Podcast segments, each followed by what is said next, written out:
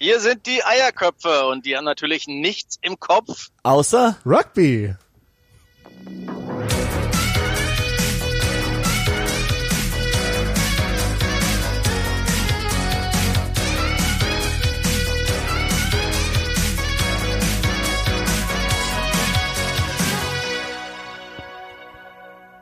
er hört nichts.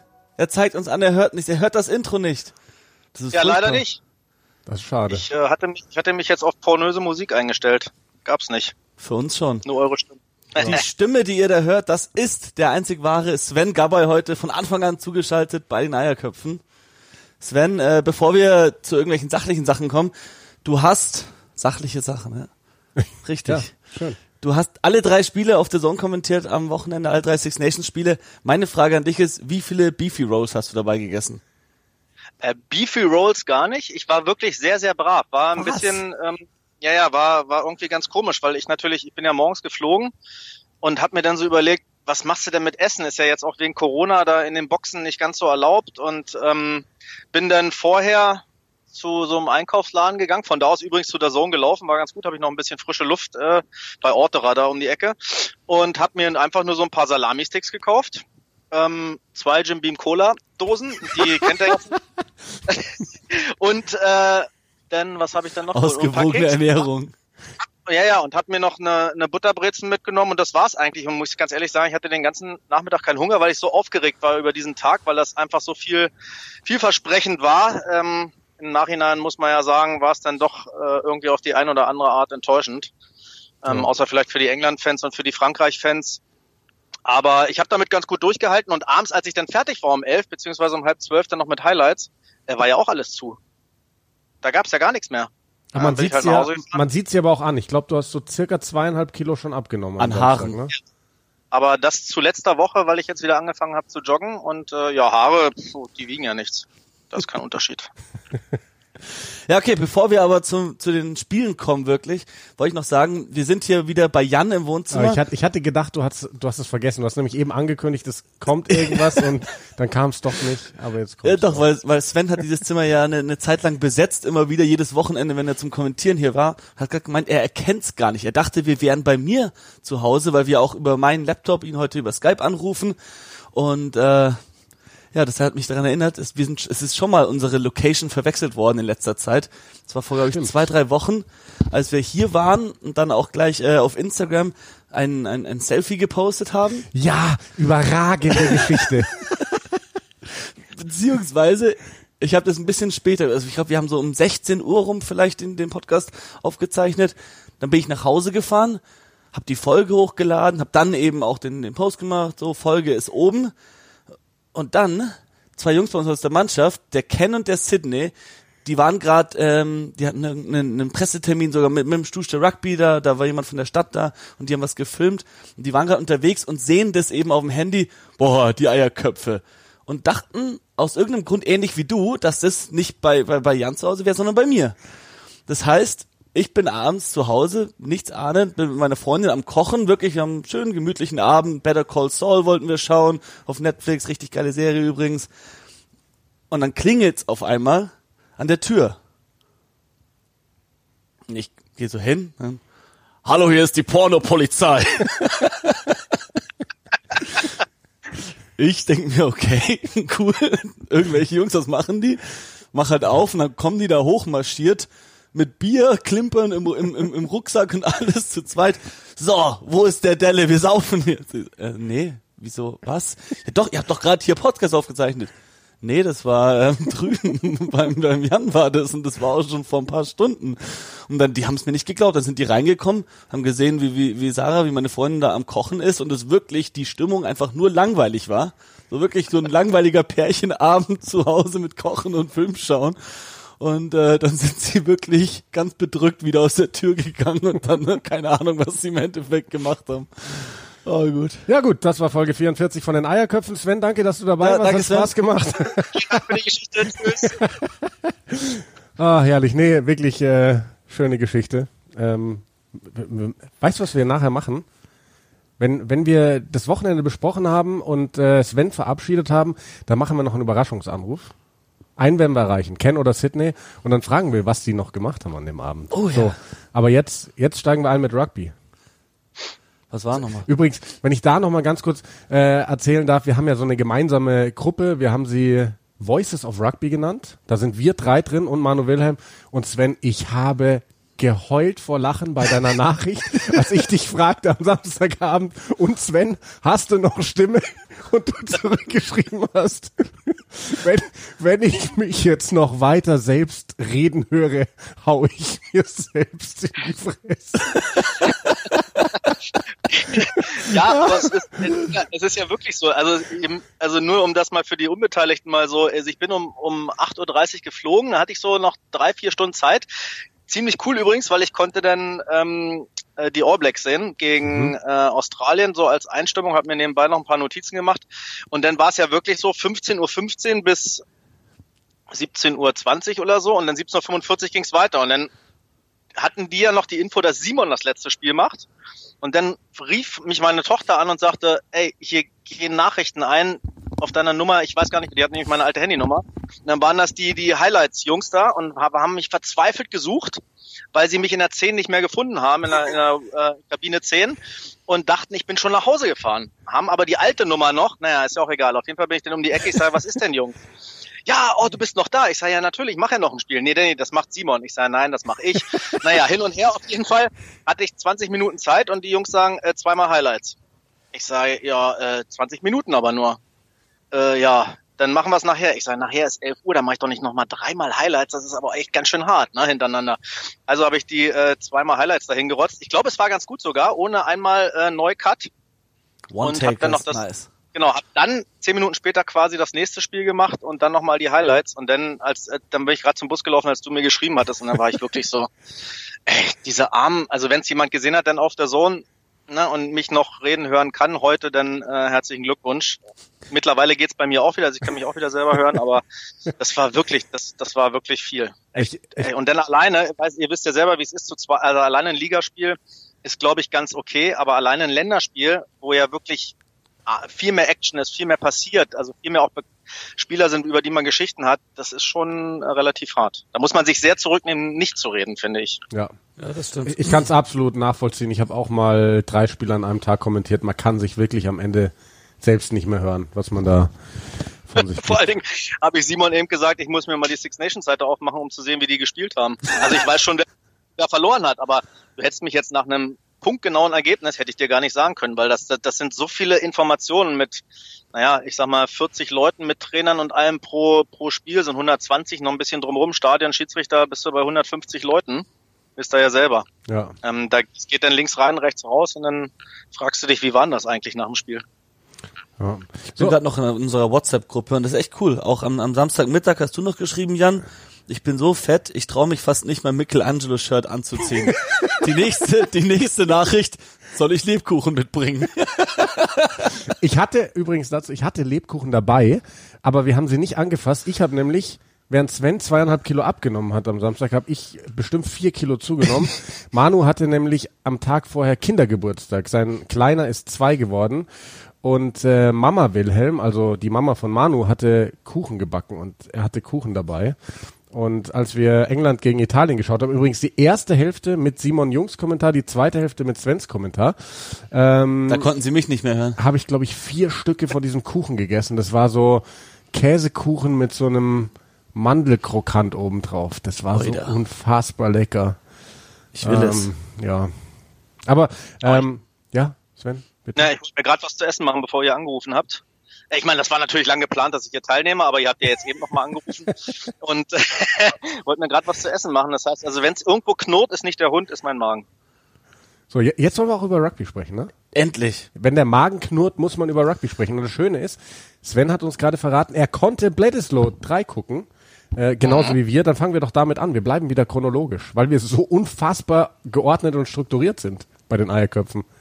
Wie fandet ihr es? Simon, fang du mal an. Also jetzt wieder sind wir wieder beim Alten. Also die Australier haben in den ersten zwei Spielen haben sie gar nicht ganz gut mithalten können, vor allem im allerersten. Jetzt, wie es eigentlich zu erwarten war, in Abwesenheit auch von James O'Connor und Matt Moore. Man hat einfach gemerkt, den fehlt da an Erfahrenheit, den fehlt an Erfahrung, den fehlt an, ähm, ja, einfach auch, auch Routine im Team. Also das war ganz klar zu sehen, dass die Neuseeländer besser umgehen können mit der Situation, auch mit dem dritten Spiel hintereinander, vom Gegner lernen, sich besser darauf einstellen und dann halt die individuelle Klasse von manchen Spielern, aber gleichzeitig auch für ein internationales Test-Rugby-Spiel war meiner Meinung nach die australische Verteidigung wieder nicht gut genug. Der eine Richie Mwanga-Versuch, wo der Lolosio eigentlich einen Cover-Tackle machen muss gegen. Das ist ein Eins gegen Eins und der lässt ihn halt einfach nur durchlaufen. Er versucht nicht mal überhaupt mit der Schulter ranzugehen. Äh, ist für mich nicht gut genug für Australien gegen Neuseeland. Sven, wie hast du es gesehen? Also das, was mir wirklich in Erinnerung geblieben ist, und ich habe es ja nur so nebenbei geguckt, ist äh, Richie Mwanga, Alter, hat der ein Spiel gemacht, unfassbar, sicherlich auch bedingt dadurch, dass die Verteidigung jetzt vielleicht nicht die beste war. Ähm, was mich so ein bisschen nervt, immer wenn man auch so in der, in der Presse liest, ich bin ausgewiesener All Blacks-Fan, äh, wisst ihr ja, was mich immer so ein bisschen nervt, ist, ja, jetzt sind die nicht mehr so gut und ah, und die haben aber nachgelassen, wenn die mal irgendwann unentschieden spielen oder mal jetzt die WM gegen England da nicht so gut gespielt haben. Das nervt mich so ein bisschen. Das ist so ein bisschen das Syndrom, was wir in Deutschland mit Bayern haben. Keiner mag sie, weil sie halt einfach so gut sind. Deswegen sind sie ja trotzdem gut als unabhängiger Beobachter. Das nervt mich ein bisschen. Was ich toll finde, ist, dass äh, die Australier einen neuen Trainer haben, unter dem es anscheinend äh, keine Rolle spielt, wie alt du bist und was du bisher erreicht hast, sondern einfach, äh, wenn du äh, viel Potenzial hast und auch Leistung gebracht hast äh, im australischen Super 12, dann, dann wirst du nominiert und der krempelt die Mannschaft auf links, hatten auch ein anderes Spielkonzept. Da brauchen die natürlich jetzt ein bisschen Zeit, um sich da, ähm, um sich da hineinzufügen. Ja, und wenn du dann natürlich gleich mit 21 zu 0 zurückkriegst nach 10 Minuten gegen oder nach 20 Minuten gegen die All Blacks, dann rennst du dem Spiel hinterher, versuchst Sachen, die sonst nicht funktionieren. Die funktionieren dann erst recht nicht. Aber ich finde, das ist eine, eine Mannschaft, die aufregendes Potenzial hat und um auf der Welt Rugby wieder noch interessant oder noch interessanter zu machen, brauchst du halt einfach klasse Gegner. Du brauchst ein starkes Südafrika, du brauchst ein starkes Australien du brauchst starke europäische Mannschaften. Und ich finde, da ist Australien auf einem super Weg und ich hoffe, dass die diesen Weg weitergehen mit, mit Dave Randy, der ist, den finde ich überragend. Ja, ich sehe es ich seh's, äh, ähnlich wie du, Sven, weil Dave Rennie, du hast ja gesagt, ein neuer Coach, der, der gerade vieles neu macht und ich glaube, der muss sich jetzt auch erstmal überhaupt eine Tiefe ran schaffen, weil ähm, die hat Australien ja ohnehin so ein bisschen gefehlt und jetzt schmeißt er diese ganzen jungen Spieler rein und eigentlich war das schon fast klar, als man die Aufstellung da gesehen hat, dass sie jetzt am Samstag nicht so die allergrößte Chance haben würden, eben ohne O'Connor, ohne Tumur. Aber dann kamen halt Lolesio und Simoni, ich weiß nicht, wir haben letztes Mal schon nicht gewusst, wie man ihn ausspricht, äh, die zwei rein. Ähm, mein Gott, die müssen ihre Erfahrung sammeln. Ähm, Petaya ist ein Megatalent und wie wer da alles rumläuft, auch der Harry Wilson auf der dritten Reihe, das sind echt Mega-Spieler und ähm, ich finde, man merkt auch einfach, dass die noch nicht richtig eingespielt sind. Du merkst bei den All Blacks, dass die jetzt wieder ihren Rhythmus drin haben, dass die sich kennen, dass die eingespielt sind, da, da greifen die Mechanismen und bei Australien, das war in allen Spielen eigentlich so, mega gute Ansätze im Angriff und dann wird aber wieder ein Offload zu viel geschmissen und das liegt auch oft daran, dass die Mannschaft sich noch nicht so gut kennt, weil ähm, wenn sich eine Mannschaft besser kennt, dann wissen Spieler eher, nee, jetzt bleibe ich unten, lassen Ruck machen, sicherer Ball und ähm, oder sie kennen sich so gut, dass dann die Offloads funktionieren, weil die, weil, weil, weil sie die Linien kennen und so weiter und so fort. Ich glaube, dass, dass der Weg der richtige ist, da einfach jetzt für einen tiefen Kader zu sorgen und ähm, weil das Entscheidende im, im Rugby-Kalender ist ja alle vier Jahre die WM und bis dahin haben sie echt noch viel Zeit. Von jetzt, daher sehe ich das ähm, recht positiv. Jetzt am Wochenende ist dann Bledisloe 4 in Brisbane. Kannst du dir das Spiel gleich sparen oder meint ihr, dass es noch was bringt für die Mannschaften? Ja, die Spiele bringen immer was. Ja, also äh, es gibt ja nichts Geileres als Australien, Neuseeland, sage ich jetzt mal so, egal ob es um was geht oder ob es ein Freundschaftsspiel gibt's ja nicht, aber ein Tri-Nations-Spiel ist, ist glaube ich der Tri-Nations Decider. Ist schon entschieden? Haben wir schon dreimal gewonnen, ne? Mhm. Also steht 2 zu 1 für Neuseeland, sie spielen ja dieses Jahr viermal. Aber ja, der Bledisloe ist, ist gewonnen für Neuseeland. Der Bledisloe, ja. Gut. Aber ich, also ich finde es ich find's mega interessant und es ist, ähm, es ist einfach geiles Rugby zum Zugucken. Das ist übrigens genau das, wenn Australien jetzt noch ein paar mehr Punkte gemacht hätte. Genau das, was ich mir von Schottland gegen, um mal die Überleitung auch zu kriegen zum, zum Six Nations, ähm, um genau das, was ich mir von Schottland gegen Wales erwartet hatte. Wales nicht zu verlieren, vier Spiele in Folge verloren, ja, die können ein bisschen frei, haben eine geile Mannschaft und Schottland mit mit allem drum und dran wieder drin und dann spielen die da so ein Krüpp. Ich meine, Wie enttäuscht warst du?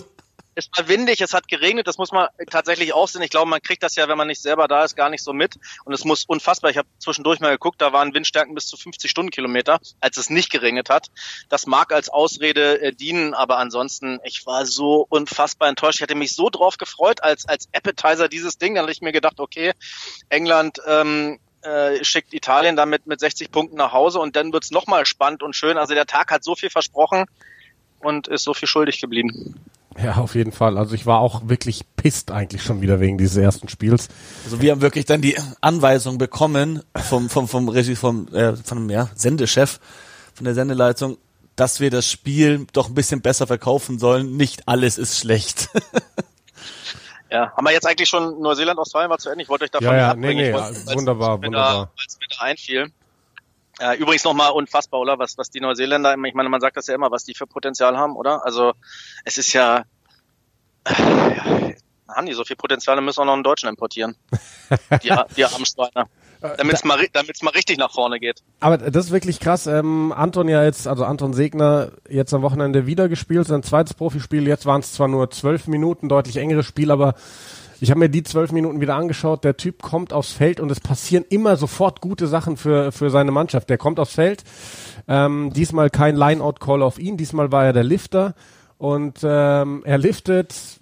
Spieler kommt runter, Paket angeschoben, zack, bumm, Versuch, Spiel eigentlich entschieden. Ähm, er hat noch keinen wirklich ernsthaften Fehler gemacht. Klar, ich habe mit ihm ähm, geschrieben gehabt, er hat gesagt, ja, im Tackle geht er vielleicht ab und zu noch ein bisschen zu hoch ran, aber und alle Kommentatoren sprechen auch so wahnsinnig beeindruckt von ihm. Ja, ich, ich glaube, man muss auch die Erwartungen ein bisschen runterschrauben, weil es was anderes ist, ob du in Neuseeland auf der Ecke spielst, weil dann schmeißen sie dich mal in ein Spiel rein, Ja. sofort auch für die All Blacks mit 19. Ja, weil da ist halt, da kannst du natürlich auch viel falsch machen, aber das ist überhaupt nicht so komplex, wie dein Debüt auf der dritten Reihe zu geben. Ja, glaube ich. Und auch, da siehst du ja, wie schwer es ist, sogar beim, beim Mitra 10 Cup.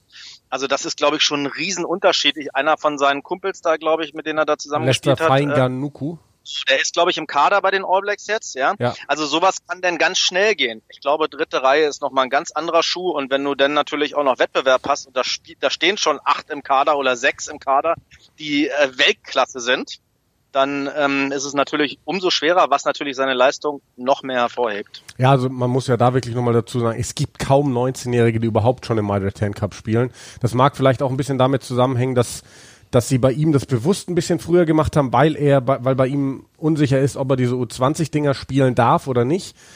Ähm, aber wie auch immer, das ist. Aber klar, bei ihm wird es definitiv noch dauern, bis da wirklich mal was Richtung All Blacks gehen könnte, weil, wie Sven sagt, da ist einfach die Konkurrenz deutlich, deutlich höher auf der dritten Reihe. Aber ähm, jetzt machen wir wirklich Wales gegen Schottland, auch wenn man sich da damit wahrscheinlich nicht allzu lang aufhalten muss. Aber wie enttäuschend, also Sven, du hast es gesagt, die hatten viermal in Folge verloren, die Waliser. Ich habe mir auch gedacht, so, komm Leute, es geht ja sportlich, Six Nations tabellenmäßig jetzt eigentlich um nichts mehr. Es geht natürlich immer um irgendwas, wenn diese Mannschaften aufeinandertreffen, aber man hätte doch irgendwie da ein bisschen mehr aufzocken können. Ähm, und wa- was ich bei Wales so krass finde, unter, unter Warren Gatland stand Wales für was, für was ganz Klares. Das war, das mag auch mit Sean Edwards zusammengehangen haben. Das war wahrscheinlich die beste Verteidigung der Welt. Das war einfach eine Mannschaft, die hat dich zermürbt, die hat dich kaputt gemacht, hat dann vorne ihre Chancen genutzt und hat Spiele gewonnen. Für was steht Wales unter Wayne Pivak? Der ist ja eigentlich dafür bekannt, dass er attraktiv offensiv spielen lässt, aber du siehst davon ehrlich gesagt gar nichts. Verteidigen tun sie auch nicht mehr. Für was steht Wales? Irgendwie für nichts wirklich Gutes mehr. Also für mich waren die ja früher so die All Blacks der Nordhemisphäre. So von der, von der Sache her habe ich sie zumindest immer damit in Verbindung gebracht. Teilweise haben die auch wirklich schön gespielt. Und jetzt hast du da eine Mannschaft mit Lee Halfpenny, Liam Williams und ähm, Jonathan Davis zurück. Okay, der hat natürlich dieses Jahr noch kein Länderspiel gemacht. Und Dan Bigger, Gareth Davis, da denkst du dir so, boah, da kann richtig was gehen hinten. Und dann ähm, kriegen die ganz schlechte Bälle und langsame Bälle und die Verteidigung ist wirklich ähm, nur noch halb so gut wie unter ähm, Sean Edwards. Das muss man ganz ehrlich sagen und vielleicht haben sie deswegen auch ein bisschen weniger ähm, Selbstvertrauen. Das, das vermute ich irgendwie so, weil die rennen dem Spiel hinterher und sie rennen den Bällen hinterher und du siehst, dass die Verteidigung nicht so gut ist. Ich habe, glaube ich, vor dem Spiel gelesen, kriegen bei den Six Nations 33 Punkte im Schnitt gegen sich. Das ist ja unfassbar. Ja. Das waren vielleicht 3,3 unter Sean Edwards jetzt mal übertrieben, aber nicht 33. Ja. Und da bist du natürlich auch vom Selbstbewusstsein her erstmal unten und weißt, dass irgendwie läuft's nicht so richtig und dann läuft's vielleicht auch in der Offensive nicht so. Und wenn wir uns mal zurückerinnern, ich glaube, es war Six Nations 2019 oder kam vielleicht, ich glaube, das war so der Übergang 18, 19, da war Wales doch so bombastisch stark. Da hat Warren Gatland damals gesagt, wir haben vergessen, wie man verliert. Ja, das war's. Und jetzt haben sie offensichtlich mal ganz schnell vergessen, wie man gewinnt. Fünf Niederlagen ist schon heftig. Mhm, Ich habe heute auch gelesen, äh, innerhalb des nächsten Jahres ist Wayne Payback nicht mehr Wales-Trainer. Fand ich ganz schön hart. Also ich, dem, den scheint man auch wirklich, also die, ich meine, Wales ist sowieso schwer, das liegt, das, das merkt man schon daran, wenn die Jungs da mal in Wales weggehen. Die Öffentlichkeit ist immer kritisch. Da gibt's auch wirklich mal in Cardiff auch was auf die Ohren für einen gestandenen Rugby-Spieler, wenn die sich so treffen und die haben sich nicht Mühe gegeben. Also es ist ein ganz komisches Verhältnis auch zur Öffentlichkeit. Und der steht da jetzt enorm unter Druck. Ich glaube, wenn die jetzt den, den November äh, wirklich nicht irgendwie vernünftige Ergebnisse hinkriegen, dann äh, boah, dann rappelt's da richtig im Karton.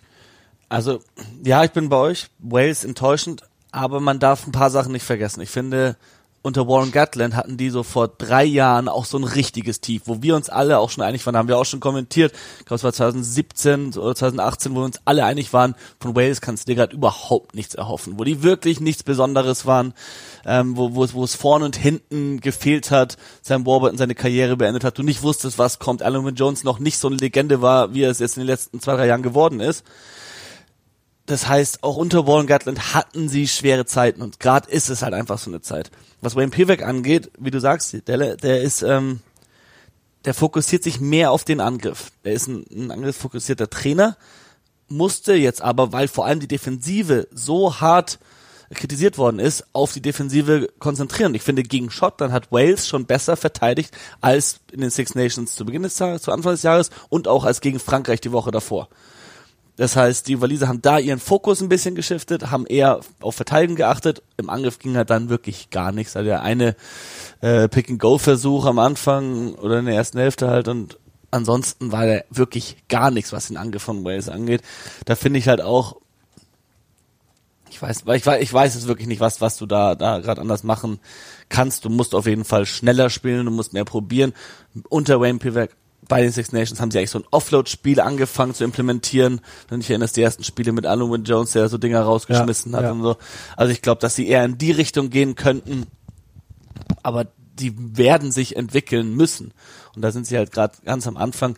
Vielleicht war es ein zu harter, wirklich ein Abbruch, was ist, was die ganze Warren Gatland-Ära angeht. Und dass dann so ein Trainer kommt, der eine ganz andere Philosophie hat mit Wayne Pivak. Aber ich denke, Wales kann es nicht komplett abschreiben. Äh, was war, von Schottland war ich ehrlich gesagt noch mehr enttäuscht. Also von was mich bei Wales enttäuscht hat, Entschuldigung, nochmal zurück zu Wales, nachdem wir darüber ja im Podcast gesprochen haben, diese emotionale Komponente, wo ich mir sicher war, Wales wird das mehr wollen. Und das habe ich überhaupt nicht gesehen. So das Herz dieser walisischen Mannschaft, das war einfach nicht da. Wales, der Drache, die kämpfen in so einem Spiel um alles. Und das hat mich nicht gemerkt bei den Spielern auf dem Platz. Die haben mir nicht gewirkt, als würden die ja für, für Alan Wynne Jones, den jetzt alleinigen Rekordhalter, als würden sie für den spielen, als würden sie für den verstorbenen J.J. Williams spielen, als würden sie für die Ehre der Nation spielen. Habe ich gar nicht gemerkt und das hat mich bei Wales enttäuscht. Bei Schottland so ein geiles Team hatten die Schotten, ich kann mich nicht erinnern, weil die Schotten jemals so eine gefährliche Hintermannschaft hatten. Generell so ein homogenes Team eigentlich auch, mit dem du wirklich offensiv richtig was bewegen kannst. Und dafür haben die mir wirklich viel zu wenig probiert. Aber findest du die Center nicht ein bisschen zu schwach bei Schottland? zu, zu schwach? Nee. James Lang und Chris Harris haben gespielt, ne? Chris Harris bin finde ich absolut absolut äh, einen guten Spieler. Der fand, den fand ich auch bei der WM gegen Japan, als sie ihn ja noch auf Außen gestellt haben, einen der besten eigentlich auf dem Platz. Ich finde, der kann auf dem Niveau mithalten. James Lang, das ist ein ja, das ist ein Experiment bei denen auf der 12. Normalerweise würden sie da einen ja, aber ich meine, Peter Horn haben sie auch schon gespielt, der ein zweiter Spielmacher ist. Dunbar war lange da, die erste Wahl. Vielleicht fehlt ihnen guter Server, da gebe ich dir recht, aber ansonsten ist es eine super gefährliche Hintermannschaft. Wenn ich da ganz kurz einhake, weil, also ich finde, Wales zum Beispiel, nochmal um darauf zurückzukommen, ich fand Hadley Parks jetzt nie einen besonders guten Spieler. Und mir hat es auch nicht gefallen, wie Wales mit ihm gespielt hat. Aber man hat jetzt zum Beispiel Samstag gesehen, wie sehr er ihnen fehlt, wenn er nicht spielt. Weil sie haben in, in Faletau keinen gehabt, der sie über die Vorteilslinie gebracht hat. Und wenn der Ball rauskommt, dann brauchst du halt einfach irgendjemanden. Jonathan Davis kann es nicht, weil der eigentlich mehr so das spielerische Element ist und dann auch ein bisschen zu weit außen steht. Der fehlt dieser Typ, den du den Ball gibst und der bringt dich auch bei einem Gedränge, was vielleicht stillstand und ich glaube, da waren sie relativ pari, der dich da über die Vorteilslinie bringt und dann kommst du ins Laufen und dann brauchst du einen Jonathan Davis, dann brauchst du einen Liam Williams.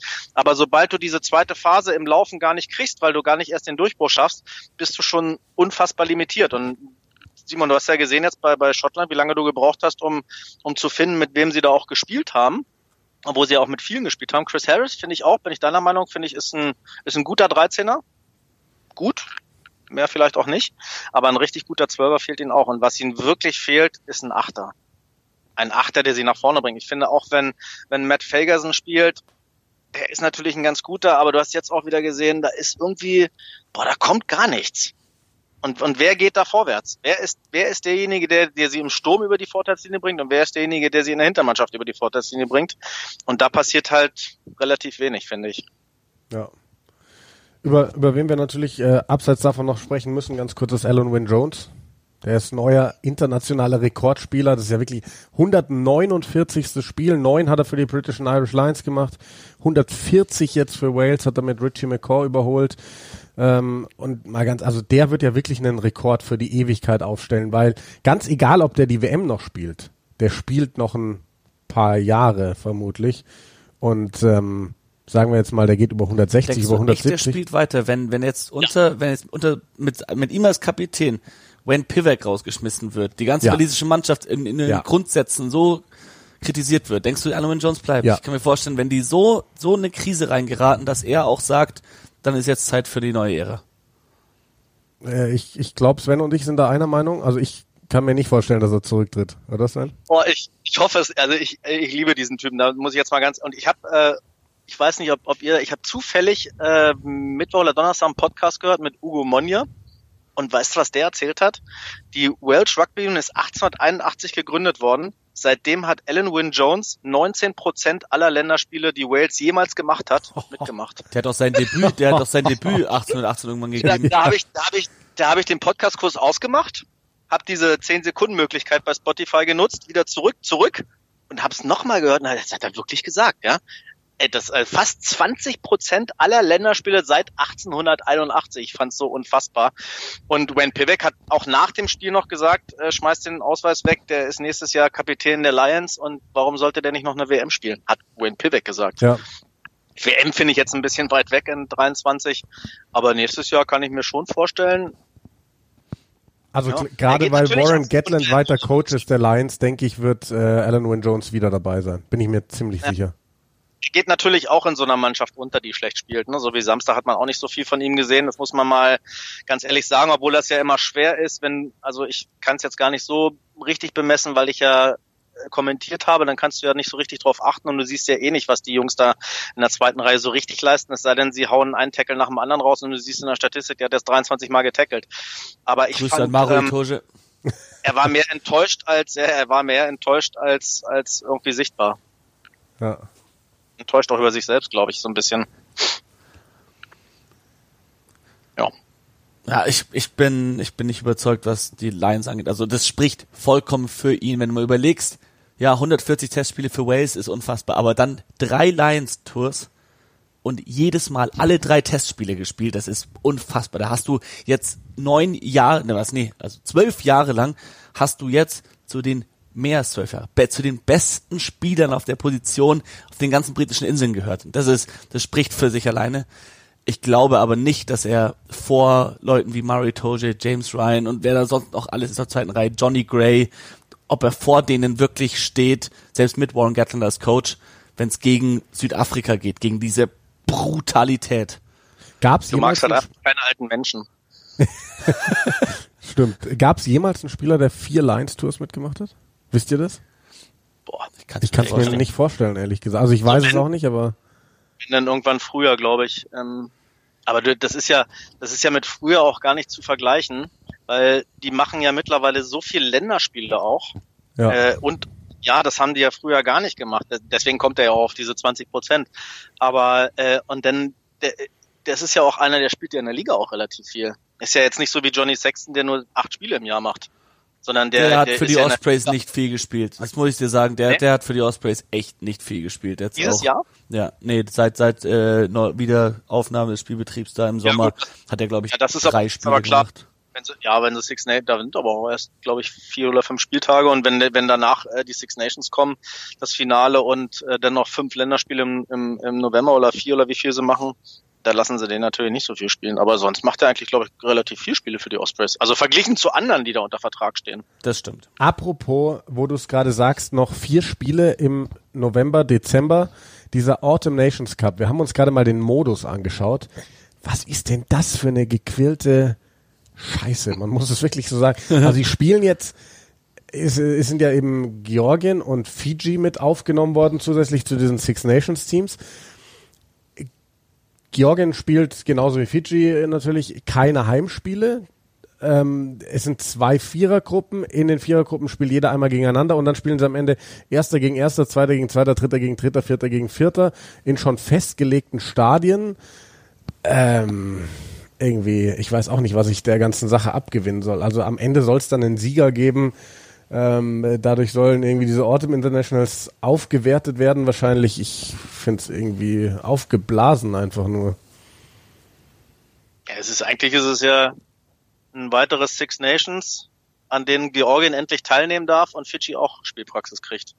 Ähm, was ja eigentlich so, sage ich mal, dem entspricht, was viele wollen für die Six Nations, was viele aber auch nicht wollen für die Six Nations, weil die, vor, allen, vor allen Dingen die, die in den sechs Nationen dabei sind. Ähm, aber das ist ja eigentlich so das, was sie wollen. Äh, Irgendwie ist es trotzdem komisch. Hast schon recht, der Modus ist halt auch komisch, weil sie ja gar nicht jeden gegen jeden spielen lassen können und dann zwei Gruppen. Ja, Naja, jetzt lassen wir uns mal überraschen. Vielleicht wird's ja ganz cool. Ähm, Fiji. Ich weiß ja gar nicht, Ja? ob man es überhaupt sehen kann. Ich weiß gar nicht, ob ich über zum Beispiel über France 2 überhaupt was sehen kann. Ansonsten wird's ja echt schwer, Ja. außer also, über Rugby Pass oder so. Ja, hat Rugby Pass dafür Rechte? Du musst halt mit VPN, äh, dann kannst du ja, es wobei anschauen. es sein kann, dass wenn Rugby Pass die Rechte hat, dass sie es auch in Europa zeigen dürfen, weil oder in Deutschland, weil es in Deutschland keinen Rechteinhaber gibt. Also ich, ich wüsste nicht von irgendeinem Sender, der Rechte für diesen Autumn Nations Cup hat, Aber sie haben Champions Cup ja zum Beispiel auch nicht gezeigt. weil da eigentlich noch die Rechte bei The Zone lagen bis zu bis zur Corona-Unterbrechung und dann EPCR dieses eigene TV-Angebot gestartet hat. Ich schätze mal, dass es damit zusammenhängt. Aber in Deutschland meines Wissens hat kein Sender Rechte für diesen Autumn Nations Cup und dementsprechend könnte schon sein, dass dass da was geht. Müssen wir dann müssen wir dann mal schauen. Wäre natürlich geil. Das würde Rugby Pass wirklich nochmal extrem aufwerten. Auch ein bisschen schade, weil wir eigentlich bei Eurosport immer die, die Frankreich-Spiele gemacht haben im November, die ja jetzt anscheinend auch wegfallen, weil es nicht mehr die Autumn Internationals sind, für die wahrscheinlich Eurosport die Rechte gekauft hat, sondern die ähm, Eight Nations, wieder ein anderes, anderes Turnier, neue Rechte. Und Ja, ich- deswegen, ähm, Ich Fällt glaube das auch, dass auf. es, dass es daran liegt. Diese, diese Autumn Internationals lagen in Hand der Landesverbände. Da konnte sich eben Frankreich selbst vermarkten, da konnte sich England selbst vermarkten. Äh, jetzt ist es der Autumn Nations Cup, heißt es, gell? Und der wird wahrscheinlich von World Rugby oder von... Also die, die, die britischen, die waren, glaube ich, zusammen, als diese Quilter Internationals hingen die zusammen, deswegen Ja. waren die so als, als, als ein Paket auch, dass der Sohn die Rechte hatte. Und die Franzosen haben das halt Ja. alleine einzig, hier, sich selbst vermarktet. Nur eine Sache noch zu dem Schottland-Spiel. Ähm, erzählt mir mal, wie die Stadt heißt, in der das Spiel war. in Äh. Wales. äh, also wir haben, wir haben uns das mal, Manu und ich, am Laptop angehört. Es ist wohl Shaneshi oder so. Janetli. Äh, ich, ich sage Lanelli und dann kriege ich äh, während des, naja, so nach zehn Minuten so eine E-Mail von ähm, Henrik Lefkowitz, war es, glaube ich, früher mal Sportwart gewesen, BRV, Berlin Rugby Verband und auch Schiedsrichter ganz lange. Und der schreibt mir die Mail und will mir halt also auch so in Lautschrift äh, sagen, wie es geschrieben wird, äh, wie es ausgesprochen wird. Und ich habe die Mail zehnmal gelesen und habe dann gesagt, ey, fuck, ich sag einfach weiter Lanelli. Ja, Und dann auch. bin ich auch auf Google Übersetzer gegangen und dann haben die tatsächlich Ranetli. Also Al- das erste so wie so wie die so, so wie G bei in, in Südafrika, Rabai und dann ähm, aber das zweite wohl wie das zweite LL wie T, also Ranetli. Und ich war mir immer noch nicht sicher, ob das richtig war und dann habe ich überhaupt nicht mehr gesagt, wo die spielen so. Ja, also wir haben das angehört. Bei uns hat sich's ganz anders angehört in der Aussprache da irgendwie Irgendwas online. mit Das war Mischlaut war da, genau mit sch- zwei, Sch- also Sha- Shaneshi oder so. Aber ich habe dann auch gesagt, ähm, auch in der Live-Übertragung, so die spielen in Lanelli. Ähm, ich, wir wissen, das wird eigentlich anders ausgesprochen, aber wir machen jetzt einfach mal Deutsch. Ja, das kommt auch blöd, wenn da eingeblendet kommt. Äh, in Lanelli steht da geschrieben, du sagst, in Schlösser. Ja. Ich sag dir aber, sowas gibt's nur in Deutschland. Wenn du, wenn du France 2 hörst und Frankreich spielt gegen Schottland und dann ist es Verressel! Ja, das interessiert einen Scheißdreck, wie der Name ausgesprochen wird. Ja, ist ein Open Ender. Amish, und, äh, Amish Watson. Das nächste ist übrigens Mathieu Gauzer.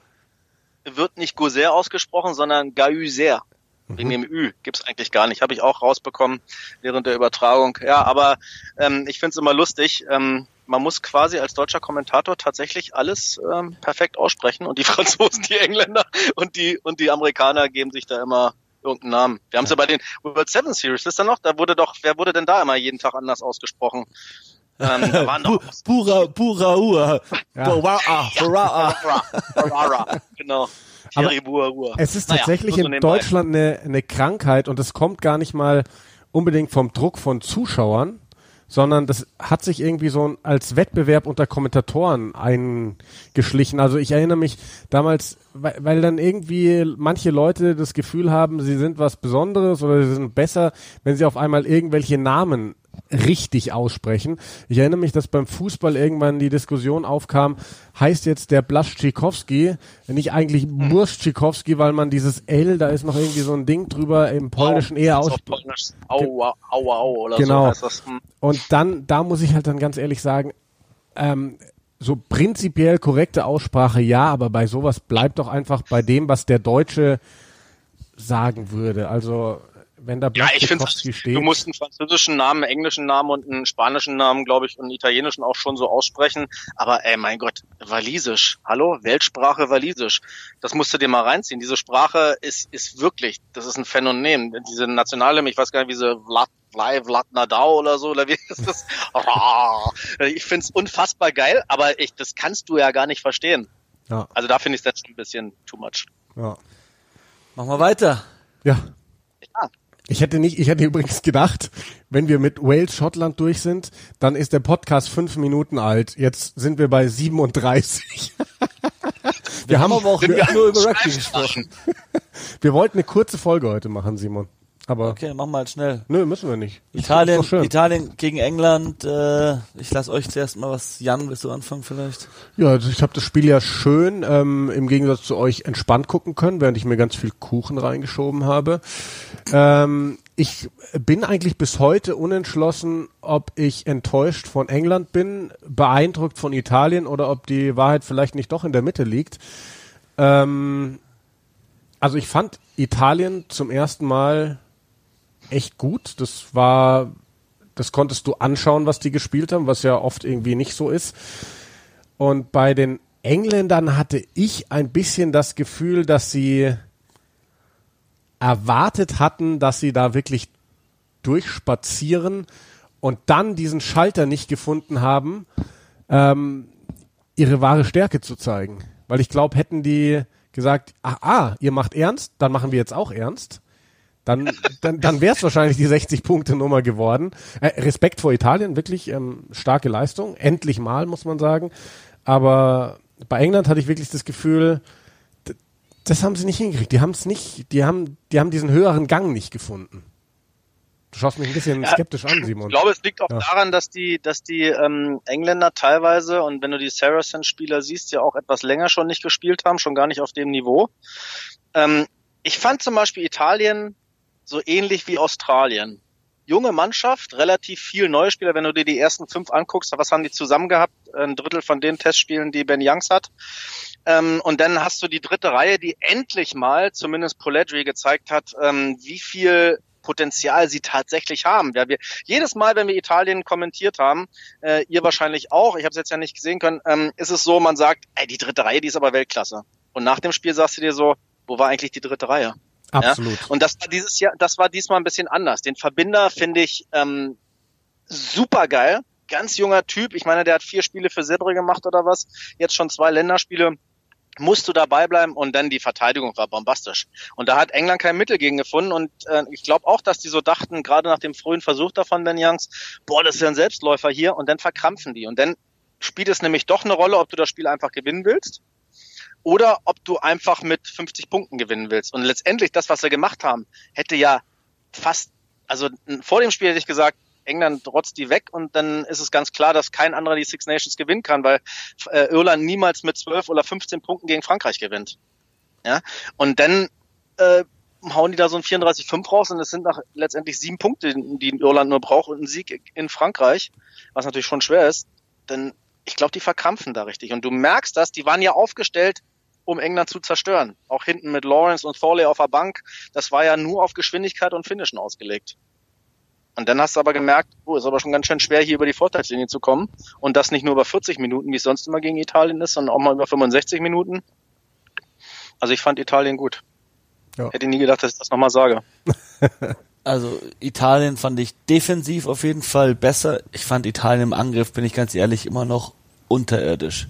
Überleg mal, wie viele Bälle die auch schon wieder in den Rucks verloren haben. Das ist wirklich jedes Mal, die Engländer machen Fehler, die Engländer haben viele Fehler gemacht. England war grauenhaft. Wenn du anschaust, wen England da hatte auf dem Platz, wie leichtsinnig die da gespielt haben, wie viele Bälle die weggeschmissen haben. Die dachten wirklich, das ist ein Selbstläufer von allein, die müssen gar nichts machen.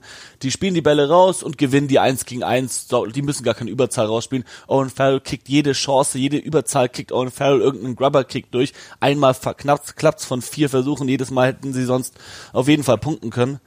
Ähm, finde ich nicht cool, wie England da aufgetreten ist, auch, auch wenn wir an, an den Rugby-Spirit und so denken. Ich finde das nicht wirklich äh, respektvoll dem Sport gegenüber, wenn du da so arrogant auftrittst. Aber auch Italien, ganz ehrlich, so viele Chancen gegen England wirst du nicht bekommen. Und dann haben die da auf ihre Bälle nicht aufgepasst. Es ist so, ja. so schlecht, wie die einfach nicht in der Unterstützung dabei sind. Also ich gebe dir recht, dass dieser Kontaktpunkt ist, ist eine Katastrophe äh, für Italien. Das war auch schon äh, gegen, gegen Irland so. Ähm, aber das ist, glaube ich, auch was, was mit, mit Erfahrung kommt. Und ich, das Problem ist nicht, dass sie am Ruck äh, nicht stark genug sind oder, oder ähm, die Technik nicht haben, sondern dass sie einfach zu spät kommen weil sie einfach zu langsam sind. Und wenn du dann siehst, dass die, wie gesagt, diese ersten fünf, die ja auch oft damit, ist ja nicht nur die dritte Reihe, die auch oft damit, äh, die, die sind halt immer zwei Sekunden zu spät. Und das ist das, was sie lernen müssen. Das, da müssen sie vielleicht auch noch an ihrer Fitness arbeiten. Aber ich glaube, das ist das, was man richten kann. Und wenn, wo, wo ich dir so ein bisschen widerspreche, ist, dass sie offensiv nicht gut waren. Natürlich bei den Stürmern nicht, aber wenn du Poledri gesehen hast, was der offensiv gebracht hat, wenn du gesehen hast, was ein Carlo Canna gebracht hat auf einmal offensiv, der hat zwei, drei richtig gute Sachen gehabt. Der Gabisi hat vier probiert probiert. Minozzi äh, war auch gar nicht so schlecht, auch wenn nicht viel funktioniert hat. Also ich finde, die haben sich durchaus Mühe gegeben und ich fand sie auch ähm, ähm, gar nicht so schlecht offensiv. Die müssen halt einfach dazulernen. Ich finde, die haben jetzt echt einen ganz guten Kader, haben auch mal eine Bank, hatten sie ja früher auch nie. Wenn du so siehst, diesen Bander da auf der Bank oder so, ja, ähm, finde ich schon schon eigentlich ganz ganz okay ich hoffe, dass die eine Entwicklung machen, weil das, oh, das wäre endlich, endlich mal Zeit. Weil sonst ja. kannst du diese Spiele, ich habe es ja euch ja letzte Woche geschrieben, als ich das Irland-Spiel gesehen habe, diese Spiele mit Italien, äh, konntest du ja jetzt wirklich drei Jahre nicht angucken. Oder ja, fünf Jahre. Das war auf jeden Fall eine der besten Auftritte von Italien in letzter Zeit individuell klar auch im Angriff gut. Ich habe eher so das generelle Angriffssystem gemeint, dass einfach da ist, ist keine Struktur da, da, das ist nicht darauf ausgelegt, mehrere Phasen zu spielen. Das ist wirklich, wenn du es dir angeschaut hast, in der Hintermannschaft haben sie den Ball immer auf Minozzi versucht zu bringen und im Sturm immer auf Poletri. Und das ist halt, aber der Versuch von Poletri war Weltklasse, also wie sie den rausgespielt haben, dass da kann er, wirklich kann er die Übersicht hat, da so viel Zeit sich zu nehmen, den Ball rauszuspielen, weil da waren wirklich drei vier Engländer um ihn rum und da dann noch die Schere mit Poledri, der dann erstens richtig geile Geschwindigkeit zeigt, um da auf die Ecke zuzulaufen und dann halt auch noch im Tackle von Henry Slade es schafft im Feld zu bleiben. Das war ein echt starkes Finish. Und äh, ich muss ganz ehrlich sagen, nach diesem Spiel Italien gegen England, egal was danach kam, war England für mich nicht Six Nations Sieger. Also da hätten sie nicht verdient gehabt. Ah ja, ach so, du meinst jetzt vom Verdienen her, ja. ja. Ah, ich weiß nicht, sie haben letztendlich ähm, eine, eine stark verbesserte italienische Mannschaft trotzdem mit 30 Punkten geschlagen. Muss man ja einfach mal so festhalten, egal jetzt äh, wie. Sie, es war in Rom, es sind besondere Zeiten, es war viel Druck da. Das Einzige, was mir nicht gefallen hat, ist das, was du auch gesagt hast, dieses arrogante Auftreten, aber das ist halt, ist halt England. Ja. Das willst du nicht ablegen können. Ja, aber das ist ja auch so eine, das ist ja so eine Sache eben des frischen Eindrucks. Hätte jetzt England am ersten Spieltag dieses Spiel gegen Italien gehabt, würde jetzt keiner, würdest du auch nicht auf die Idee kommen zu sagen, also richtig verdient haben sie sich den Six Nations Sieg nicht. Das war, das ist halt dann der frische Eindruck. Am letzten Spieltag ähm, erfüllen die die Erwartungen nicht, die man selber an sie hat. Und dann denkt man sich, ah ja, hätte vielleicht lieber jemand anders gewonnen. Aber ja, und sie waren sie waren die einzige Mannschaft, die kein Vorbereitungsspiel hatte, aufgrund dieser äh, elendigen Barbers-Geschichte da. Die Franzosen haben gegen Wales gespielt, Schottland hat sich gegen ähm, äh, Georgien äh, warm laufen können. Ja, und die, die nicht im, im Champions Cup oder im im Premiership-Finale gespielt haben, die haben halt echt jetzt äh, viereinhalb Wochen kein Rugby gespielt oder fünf Wochen, wenn ich mich mhm. richtig erinnere. Mhm. Und das ist, glaube ich, auch so ein Ding, so und das merkst du bei so einem Billy Bonipola. Ja, ehe da so die ganzen Fettschichten in Wallung kommen, ähm, das dauert halt mal. Vorbereitungswoche. Ist das nicht schön von der Couch aus, mit all seinen Fettschichten über Profisportler reden zu können? Ähm, können wir bitte auch nochmal kurz über Pascal Gauzer sprechen, den Unterteichen bei dem Spiel? Oh Gott, war der schlecht. Entschuldigung. Also die, ähm, ja Sven, was war dein Eindruck vom, vom französischen Schiedsrichter? Muss ich was zu französischen Schiedsrichtern sagen? Jetzt hatte der auch noch meinen speziellen Freund als TMO. Oh, no, no, no, no, no. Äh, Romain Poit. Wait a moment. No, no, no, no, no. I thought it was a hard tackle. ähm, ja, man darf ja nicht so drüber lustig machen, aber doch darf man. Doch, ich, ich, keine Ahnung. Ich weiß nicht, warum World Rugby denkt, dass die Franzosen so geile Schiedsrichter sind. Ganz ehrlich, da gibt's für mich ganz andere, die viel besser sind. Du hast, aber du hast doch jemanden, den du fragen könntest ja, der ist ja da nicht, äh, nicht so involviert, aber ich glaube, auch der wird sagen, dass da teilweise Entscheidungen gefallen sind. Ich finde auch die ganze Art, das Spiel zu leiten. Du hast sofort gemerkt, sein Steckenpferd ist wie bei jedem französischen äh, Schiedsrichter das Gedränge. Da gab es ja fast gar nicht so viel Probleme. Er hat aber das Gedränge zum Problem gemacht, indem er immer wieder sagen wollte, ich bin so ein geiler Typ, ich weiß genau, was hier passiert. Und das fand ich ein bisschen ähm, too much. Also ich, ah, wenn die ein bisschen mehr das Spiel laufen lassen würden, oder zumindest nur zum Anfang da eingreifen würden und dann sagen würden, jetzt muss es aber auch so laufen.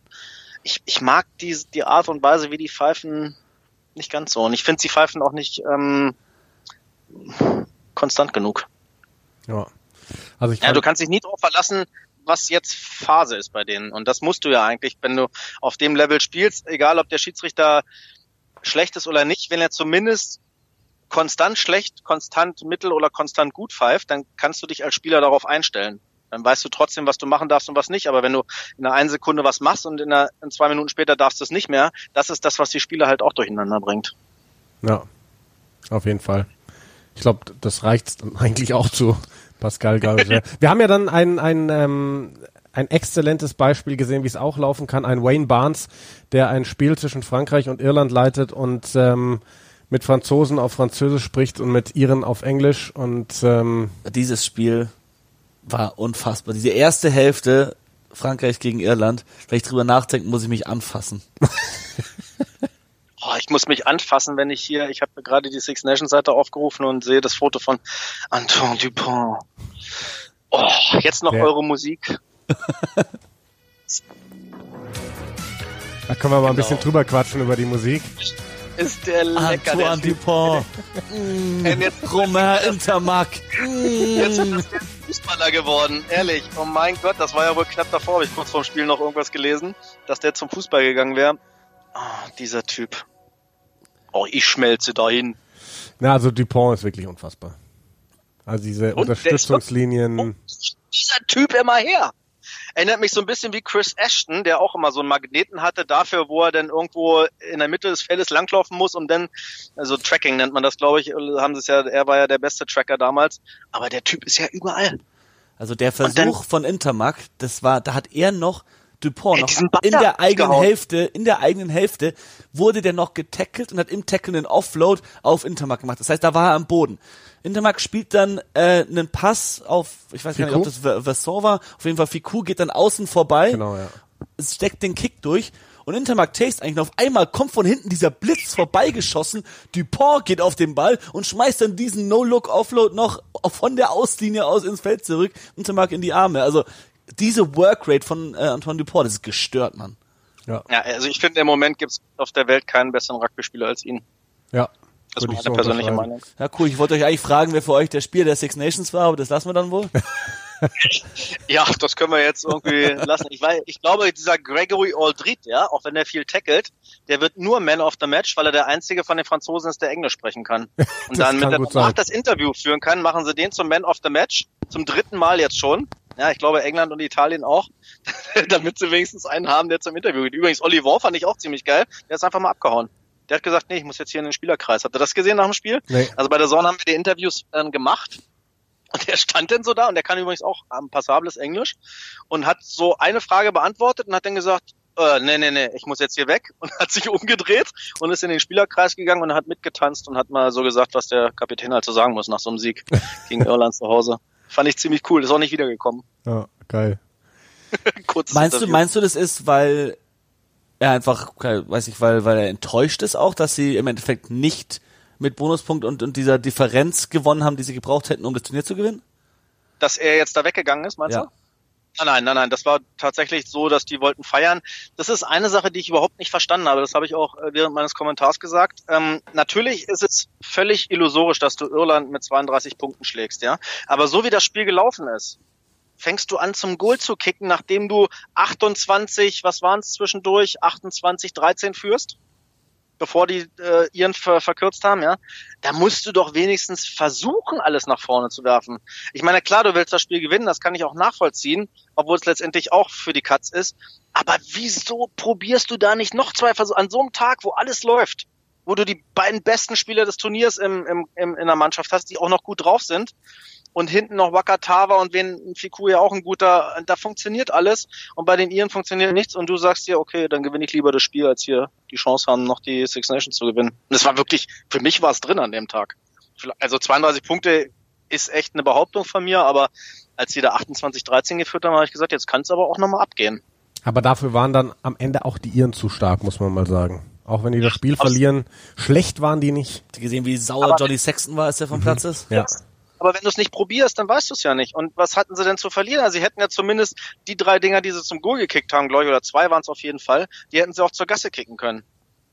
Und die Franzosen mit, mit diesen, mit dem Willemse vorne drin, weiß ich, wenn sie da noch haben, die- der Leroux, diese schweren Kerle da, ein Paket können die auch spielen. Aber jetzt muss ich, muss ich sagen, für mich hat Frankreich das, das Turnier gegen Schottland verloren. Ganz Ja. klar. Und nicht mit dieser Entscheidung, da nicht mit 32, auf 32 Punkte zu gehen. Ähm, die Trainer werden denen ganz klar gesagt haben vor dem Spiel, wir wollen hier gewinnen. Und ich denke, dass vor allem Fabien Galtier Angst davor hat, dass seine Mannschaft in alte Muster verfällt. Und, so, und wenn du dann überlegst, in so einem Spiel, wo sie dann eigentlich für was 28-13 führen und dann sagen, jetzt wollen wir unbedingt Punkte, Punkte, Punkte, anfangen weite Bälle zu schmeißen und auf einmal sind die Iren da und die Iren gewinnen das Spiel, dann wäre das wieder altes Frankreich. Und von, Ja, von das ist die andere Seite der Geschichte. Ich glaube schon, wenn ich die unterbreche, aber ich glaube, das ist so, denen ist eigentlich scheißegal, ob sie die Six Nations gewinnen oder nicht. Die haben eine Mission. France 2023. Äh, kannst du das bitte dahin- in Französisch sagen? Ähm, war, war, ah, nee, weiß ich nicht. ähm, ich weiß Vino? nicht, viermal war. Viermal 20 plus drei und 20, weiß ich nicht, kann ich nicht. Aber die haben eine Mission und das müssen die machen. Und ähm, ich glaube, deswegen war, und da ist es natürlich ein Test zu Hause, Irland zu haben und zu schlagen, viel wichtiger als die Six Nations zu gewinnen oder Dritter oder Fünfter zu werden, sondern einfach nur das Spiel so zu sehen, als wenn es 2023 das Halbfinale wäre. Ich glaube, das ist so deren Geschichte und auf diesem Weg sind die, glaube ich, und da sind sie jetzt nicht so auf so einem ganz schlechten Weg. Du hast einen großen Fehler gemacht. Im Halbfinale würden sie auf jede Nation der Welt treffen, aber nicht auf Irland. Ja, stimmt. die, die wären nämlich ab dem Viertelfinale raus. Warum bist du so böse? ja, dann lass doch über Irland sprechen. Äh, Kian Healys 100. Spiel, selbst durch einen, mit einem Versuch gekrönt. Ansonsten Irland nicht schlecht, oder? Nee, es war, es war gut. Sie haben äh, von Intensität dagegen gehalten. Ihnen, ihnen fehlt halt, wa- was ihnen fehlt, ist die Spielfreude oder vielleicht eben auch das Talent auf der Hintermannschaft, muss ich sagen, im Vergleich zu Frankreich. Das ist momentan bei den Iren so nicht da wie bei den Franzosen. Es war ja Generationenduell auch, also Dupont Intermac 23, 21 gegen Murray Sexton 31, 35. 57, was? Ja. ähm, Hallo? 50 ist nicht schlimm. Johnny Sexton war und ist schon immer noch Weltklasse, aber Dupont und Entermark sind schon Weltklasse und sind noch lang nicht so gut, wie sie mal sein werden.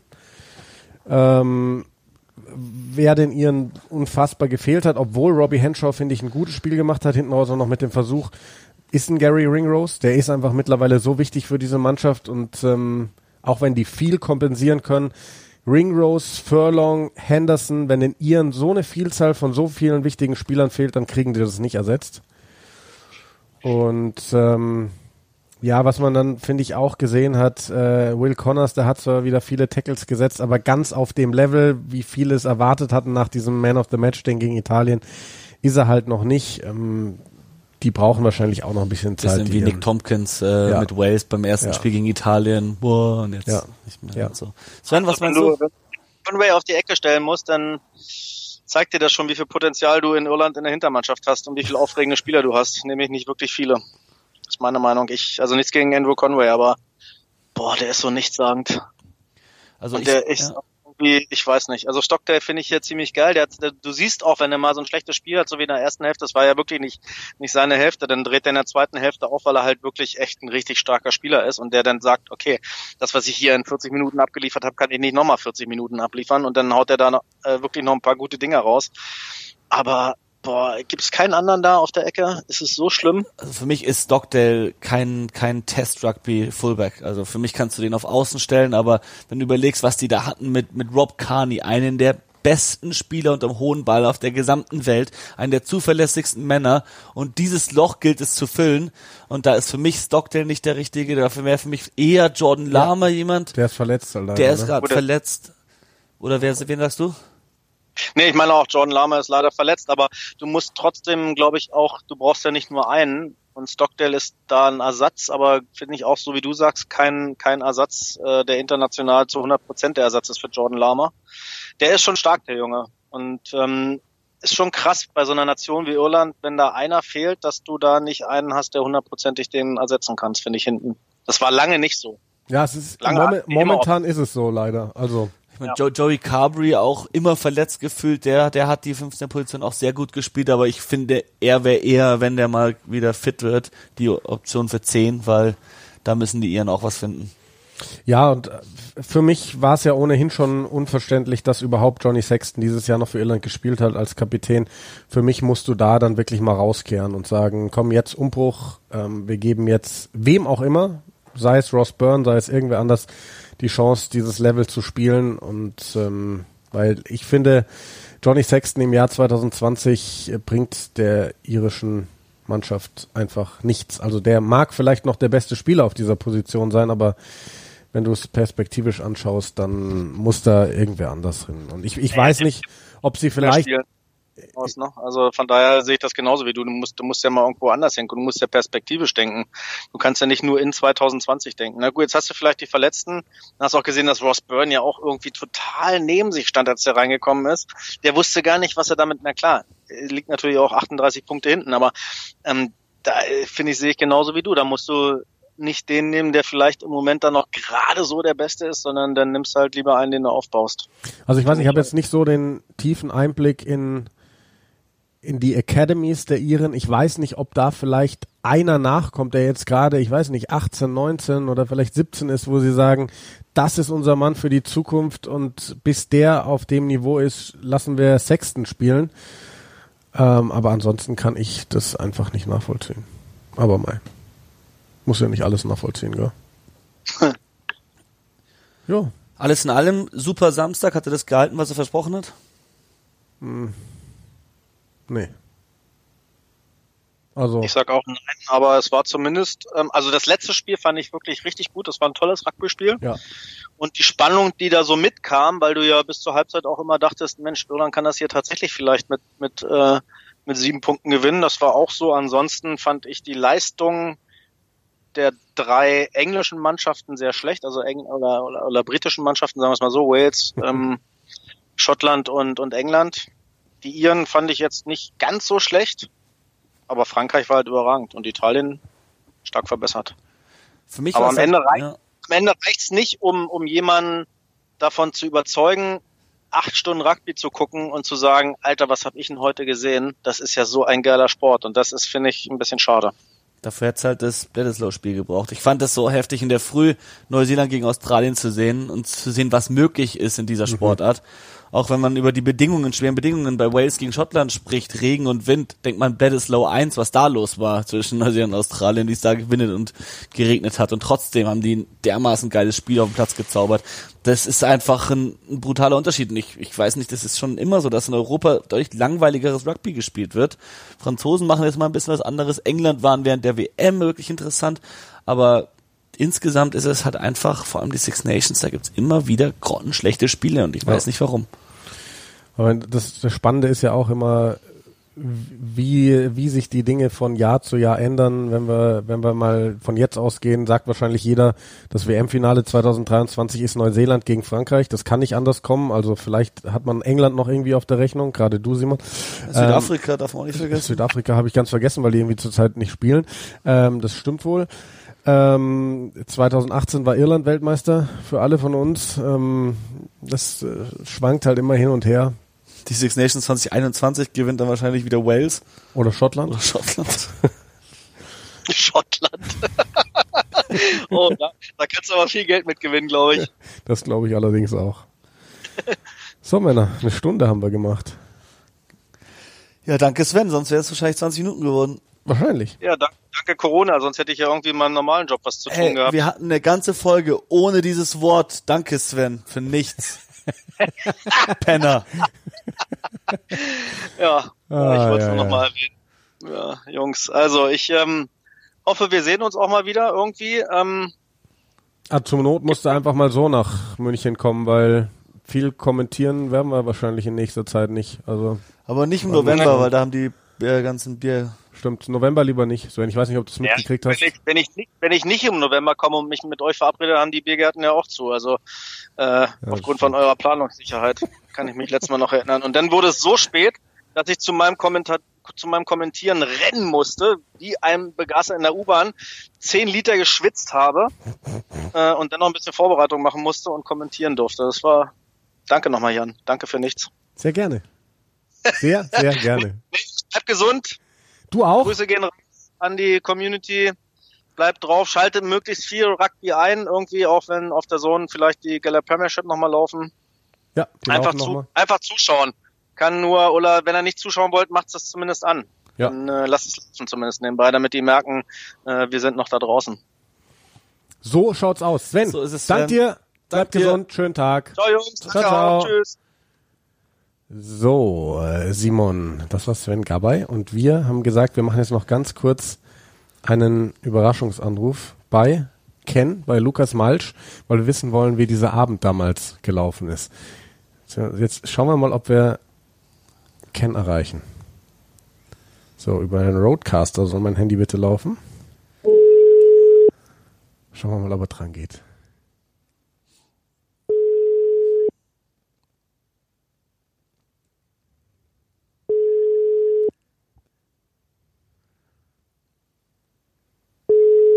Schläft wahrscheinlich noch. Ist ja noch vor zwölf, ne? Wahrscheinlich. Sonst müssen wir's-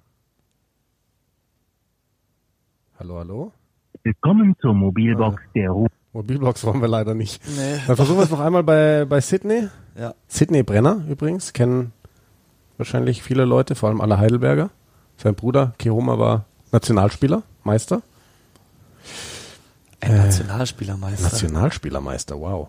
Ich Der, wird halt wahrscheinlich arbeiten, der Sid, gell? Der wird, ich glaube, der hat Homeoffice. Hat der Homeoffice? Wahrscheinlich.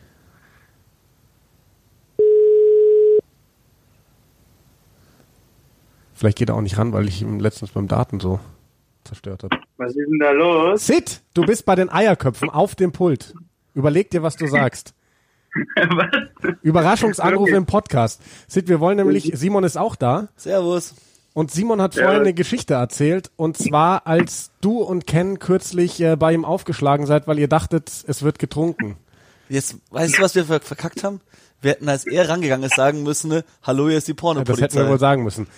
Aber was wir eigentlich nur ganz kurz im Podcast hören wollen, Sid, was habt ihr an diesem Abend noch gemacht? Ihr hattet ja offensichtlich Bier dabei, ihr seid aber gegangen.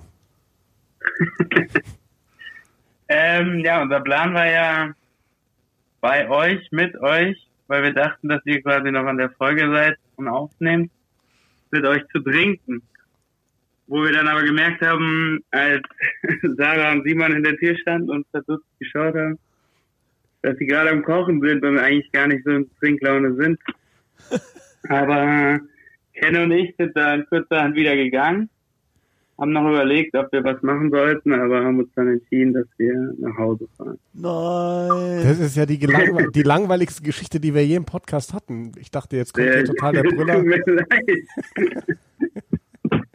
ich glaube, die solltet ihr nicht mit aufnehmen, die Geschichte. Die, die ist mit drin. spät. Die liegt auf dem Mischpult und ähm, da wird nichts geschnitten. Du hast jetzt deinen, Du bist jetzt berühmt. du hast jetzt deinen Fameplatz. Du warst einmal bei den Eierköpfen. Und Das ist sehr schön. Ja, dann wünschen wir dir weiter einen schönen Tag, Sid. Ähm, danke für nichts quasi, für diese langweilige Geschichte.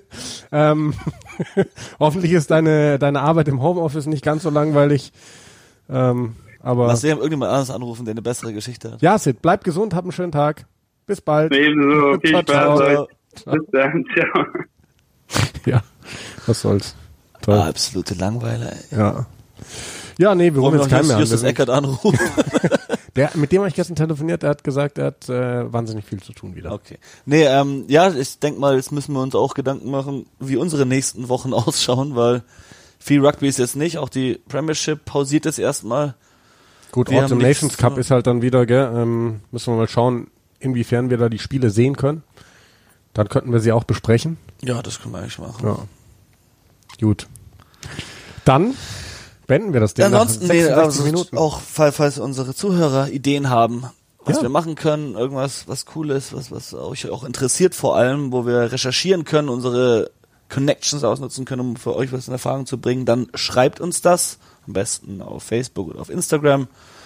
Und dann werden wir uns darum kümmern auf jeden Fall, weil wir sind dankbar für Themen. Machen wir. Bis zum nächsten Mal. Ciao, ciao.